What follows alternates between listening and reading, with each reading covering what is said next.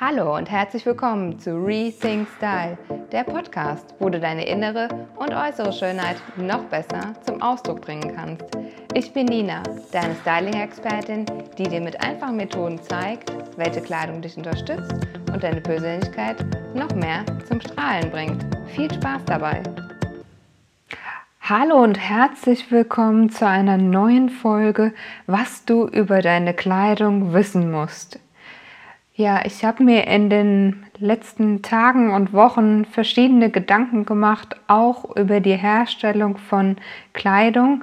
Und da ist mir ganz besonders bewusst geworden, dass es essentielle Unterschiede gibt, die so gar nicht bekannt sind oder viel zu wenig bekannt. Und dann habe ich gedacht, ich leiste einfach mal mit dieser Folge eine kleine Aufklärungsarbeit und ähm, ja, gebe dir einfach mal ein bisschen Wissen weiter, was ich in den letzten Jahren mir so angeeignet habe, was du unbedingt meiner Meinung nach wissen darfst und musst. Und ja, ich leg direkt einmal los. Und zwar gibt es ja einmal den Unterschied zwischen Chemiefaser und Naturfaser. Da werde ich dir jetzt wahrscheinlich nichts Neues erzählen. Das wirst du alles schon mal irgendwie gehört haben und ist dir schon mal irgendwie begegnet. Doch was sind eigentlich die Unterschiede zwischen Chemiefaser und Naturfaser? Ja, wenn wir einfach da mal reinschauen, gibt es einmal bei den Naturfasern den Ursprung von der pflanzlichen Seite. Das heißt zum Beispiel Hanf, Jute, Sisal, Leinen oder wohl die bekannteste ist die Baumwolle. Das alles ist dir bestimmt schon einmal begegnet und diese pflanzlichen Naturfasern werden schon seit über Hunderttausenden von Jahren verwendet, weil einfach die Tiere schon immer da waren, beziehungsweise die Pflanzen, sorry. Und jetzt komme ich zum tierischen Ursprung. Das sind zum Beispiel die Schafswolle, Kaschmir, kennst du wahrscheinlich auch als eher hochwertiges Material, das kommt von der Kaschmirziege.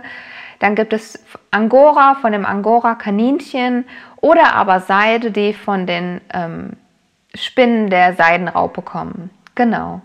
Und das sind einmal die zwei Unterschiede, dass du jetzt einfach nur mal weißt, Naturfaser, einmal vom pflanzlichen Ursprung, einmal vom tierischen Ursprung.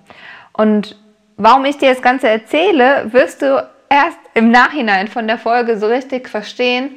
Denn ich finde es wichtig, dass wir uns einmal bewusst machen, was tragen wir auf unserer Haut, welche Auswirkungen hat das auf unsere Haut und wie kann ich ganz bewusst entscheiden, ich kaufe das oder das. Und ähm, ich mache jetzt einfach mal weiter und hoffe darauf, dass du einfach noch gespannt zuhörst, um einfach mal ein paar neue Dinge zu erfahren. Dann gibt es noch als zweites die Chemiefaser. Und hier ist es ganz besonders wichtig, oder die Weltfaserproduktion besteht mittlerweile aus 65 Prozent aus Chemiefasern. Das heißt, über der Hälfte, was an Fasern produziert wird, besteht aus Chemiefasern. Das ist erst so richtig wichtig geworden im Laufe des 20. Jahrhunderts. Und wie die sich in zwei Kategorien jetzt nochmal unterscheiden, sage ich dir jetzt. Und zwar einmal gibt es den Unterschied auf einen zellulosischen Grundstoff das heißt, es ist aus pflanzlichen Bestandteilen Holz, also Zellulose ist ja Holz, also Holz. Dann gibt es so Fasern wie Viskose, Modal und Acetat entsteht daraus. Dann gibt es noch die Unterteilung in synthetische Grundstoffe, was dir wahrscheinlich sehr, sehr bekannt ist, wenn du es gleich hörst, was alles dazugehört. Diese bestehen aus Kohle, Erdöl und Erdgas. Diese Stoffe werden dann im chemischen Prozess zu einer Faser umgewandelt. Und daraus entsteht, wie du jetzt wahrscheinlich schon mal gehört hast und kennst und wahrscheinlich auch in deinem Kleiderschrank hast, ist einmal Polyester, Polyamid, Elastan und Polyacryl. Warum ich das Ganze erzähle, warum sollten wir jetzt nur zu dem einen greifen oder nur zu dem anderen? Oder warum ist Naturfaser super und warum ist Naturfaser äh, oder warum ist Chemiefaser super oder auch schlecht? Also es ist so, es haben beide Fasern ihre Vor- und Nachteile. Die Naturfaser ist zum Beispiel bei der Baumwolle ein super schweißaufnehmender Stoff beziehungsweise Faser. Das heißt, wenn du schwitzt, nimmt sie sehr, sehr gut auf und gibt sie wieder an die Umwelt ab. Das ist sehr, sehr gut, dass du ähm, ja, nicht in nasser Kleidung sozusagen rumrennst. Und bei der Chemiefaser ist es zum Beispiel so, dass da ein Riesenvorteil ist, wenn es in der Sport- und Outdoor-Bekleidung angewendet wird. Die Stoffe sind einfach super leicht. Ne? Du bekommst das in der Naturfaser niemals so hin, dass die Stoffe so leicht werden, sodass du äh, bei Sportwettkämpfen mitmachen kannst, ohne dass die Kleidung schwer wird durch deinen Schweiß und dadurch ja dich auch behindert ne, in deiner Bewegung, in deinen Abläufen. Gerade bei ähm, Spitzensportlern ist das dann oft ein Riesenthema, um Geschwindigkeit zu gewinnen. Und das ist einfach nur mit der Chemiefaser möglich. Oder auch die Fähigkeiten wie Atmungsaktivität, Winddichte oder auch eine Wasserdichtigkeit bekommst du auch nur mit Chemiefasern hin. Das würdest du nicht alleine mit einer Naturfaser hinbekommen. Und der nächste Schritt ist aber einmal im ersten Schritt das zu kennen, zu wissen, es gibt Naturfaser, es gibt Chemiefaser, wer hat welchen ähm, Ursprung und welche Eigenschaften gibt es. Und dann jetzt einfach mal ganz bewusst hinzuschauen, wofür entscheide ich mich denn beim Kleidungskauf? Wenn ich jetzt auf Fast Fashion gehe oder auf Slow Fashion, das ist ja eine ganz bewusste Entscheidung bei deinem Kauf, einfach mal hinzusehen, wie werden denn da, wie wird da mit den Ressourcen umgegangen? Welche Ressourcen werden dort verwendet? Weil in der Slow Fashion Branche ist es mittlerweile so, dass auf ganz viele alternative Ressourcen ähm, zurückgegriffen wird, wie zum Beispiel Ananasblätter. Ähm, es wird viel mit Olivenöl, gegerbtes Leder gemacht. Ähm, es gibt so, so viel, auch ganz viel aus Holz, aus den Überbleibseln von Rodung von Wäldern. Und Rodung von Wäldern hört sich jetzt auch wieder so schlimm an. Aber es ist so, dass ein natürlicher Prozess ist, sonst würden manche Wälder ja zu viele Bäume entstehen lassen und ähm, dadurch käme es zu einer Dysfunktion in der Umwelt und ähm, dadurch gibt es zu viele Bäume, zu viele Ressourcen Holz und das wird halt auch in der Bekleidung angewendet und verwendet. Und hier einfach einmal hinzuschauen, wenn du dich für Slow Fashion entscheidest, welche Stoffe gibt es da, woraus ist es gemacht, wenn du jetzt sagst, ja okay, im Laden erkenne ich das dann nicht so. Wenn du jetzt aber auf speziell ähm, nachhaltige Bekleidungsläden gehst, dann kannst du gerade in den kleinen Boutiquen ganz oft die Verkäufer einfach fragen und sagen so, hey, woraus entsteht denn dieses Teil? Welche ähm, Ressourcen wurden da eingesetzt, beziehungsweise aus welchen Rohstoffen ist das Ganze hergestellt worden? Und ähm, da habe ich bisher die Erfahrung gemacht, dass es die meisten Verkäufer und auch Inhaber einfach wissen und dir somit weiterhelfen können. Wenn es jetzt in größeren Unternehmen ist, das heißt, du gehst in ein größeres Bekleidungswarenhaus, dann ist natürlich oft die Krux, dass du den Verkäufer natürlich fragen kannst. Manchmal wissen sie es, manchmal vielleicht auch nicht. Aber dann geh auch hier einfach hin und recherchiere im Internet. Oder frage bei den nachhaltigen Labels direkt nach. Die können dir auch direkt eine Antwort geben, weil wer weiß es besser als die ähm, Hersteller und Produzenten bzw. Labels direkt.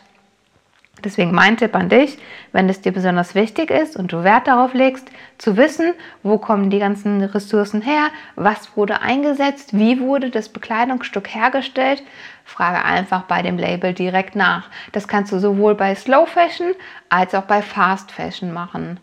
Und auch hier einen Schritt noch weiter zu gehen.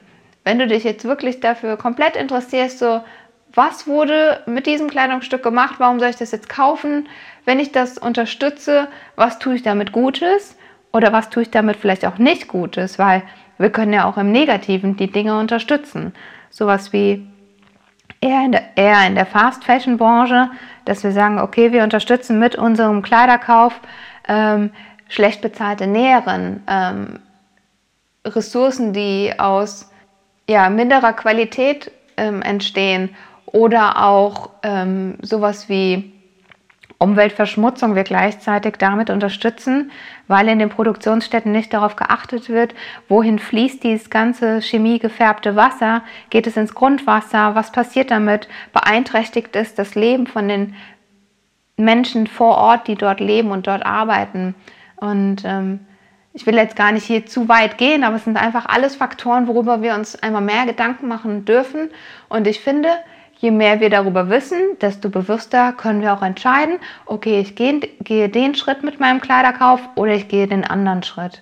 Ähm, es ist einfach nur ein Wissen und danach bewusst machen und danach handeln. Und hier ist auch zum Beispiel ein Thema ähm, Fairtrade, dass du bei Fairtrade-Kleidung einfach ganz sicher sein kannst, dass gewisse Standards eingehalten wurden. Bei Fairtrade kannst du einfach sicher sein, dass deine Bekleidung faire Löhne an die Arbeiter gezahlt hat, also das Unternehmen, welches die Kleidung hergestellt hat, und dass auf fair gekaufte Rohstoffe zurückgegriffen wurde. Weil das eine ist, das Ganze ja zu verarbeiten, aber wo kommt der Rohstoff im ersten Schritt davor her? Genau, ich hoffe, das war jetzt irgendwie verständlich. Ähm, ich wollte ja auch gar nicht zu tief gehen. Einfach nur mal einen groben Überblick zu geben, was gibt es, wofür möchtest du dich bewusst entscheiden und wie kannst du mit deinem Kauf etwas Gutes tun und jemanden unterstützen oder auch nicht. Aber dann auch, auch dann ist es einfach eine bewusste Entscheidung. Und ähm, ja, ich werde demnächst noch mal, noch mal mehr auf die Kleidung eingehen, wie du sie am besten pflegst und auch in Bezug auf ähm, die ganzen Siegel, welche gibt es da? Es gibt so viele Siegel, gerade in der grünen Mode. Worauf darfst du achten, wenn du das Kleidungsstück jetzt anschaust und das und das Siegel entdeckst? Dann weißt du vielleicht oft, okay, es gibt sowas wie Gottes, ähm, es gibt sowas wie den blauen Engel und wie sie alle heißen, aber du weißt vielleicht gar nicht, was dahinter steckt. Und das werde ich auch in einer der nächsten Podcast-Folgen auf jeden Fall näher erläutern. Ja, Ansonsten hoffe ich, konnte ich dir jetzt einen kleinen kurzen Überblick darüber geben, welche Fasern es gibt in der Textilproduktion, was ist bei den jeweiligen zu beachten. Es gibt Vor- und Nachteile und das Wichtige ist einfach, dass du dich informierst, wenn es dir wichtig ist und dann eine bewusste Entscheidung triffst beim Kleiderkauf. Ja, wenn dir diese Folge Spaß gemacht hat und du ein wenig Inspiration für dich mitnehmen konntest, dann teile diese Podcast-Folge sehr, sehr gerne mit deinen Freunden, Bekannten, Arbeitskollegen, mit wem auch immer. Da freue ich mich riesig, wenn einfach noch viel mehr Menschen über diesen Podcast erfahren dürfen, denn er ist einfach so eine kleine Unterstützung im Modealltag, ähm, was du dir auch immer wünschst. Du kannst mir auch gerne hier Feedback dalassen, entweder in den ähm, in der Bewertung bei iTunes, also wenn du mir eine 5-Sterne-Bewertung dalassen möchtest, sehr, sehr gerne. Schreib mir ein Feedback dazu oder schreibe mir auch gerne ein Feedback an info.nina-jung.de. Da freue ich mich riesig von dir zu hören und einfach in den Austausch zu kommen. Ja, und ansonsten würde ich sagen, freue ich mich schon riesig auf nächste Woche, wenn es wieder heißt Rethink Style, deine Nina.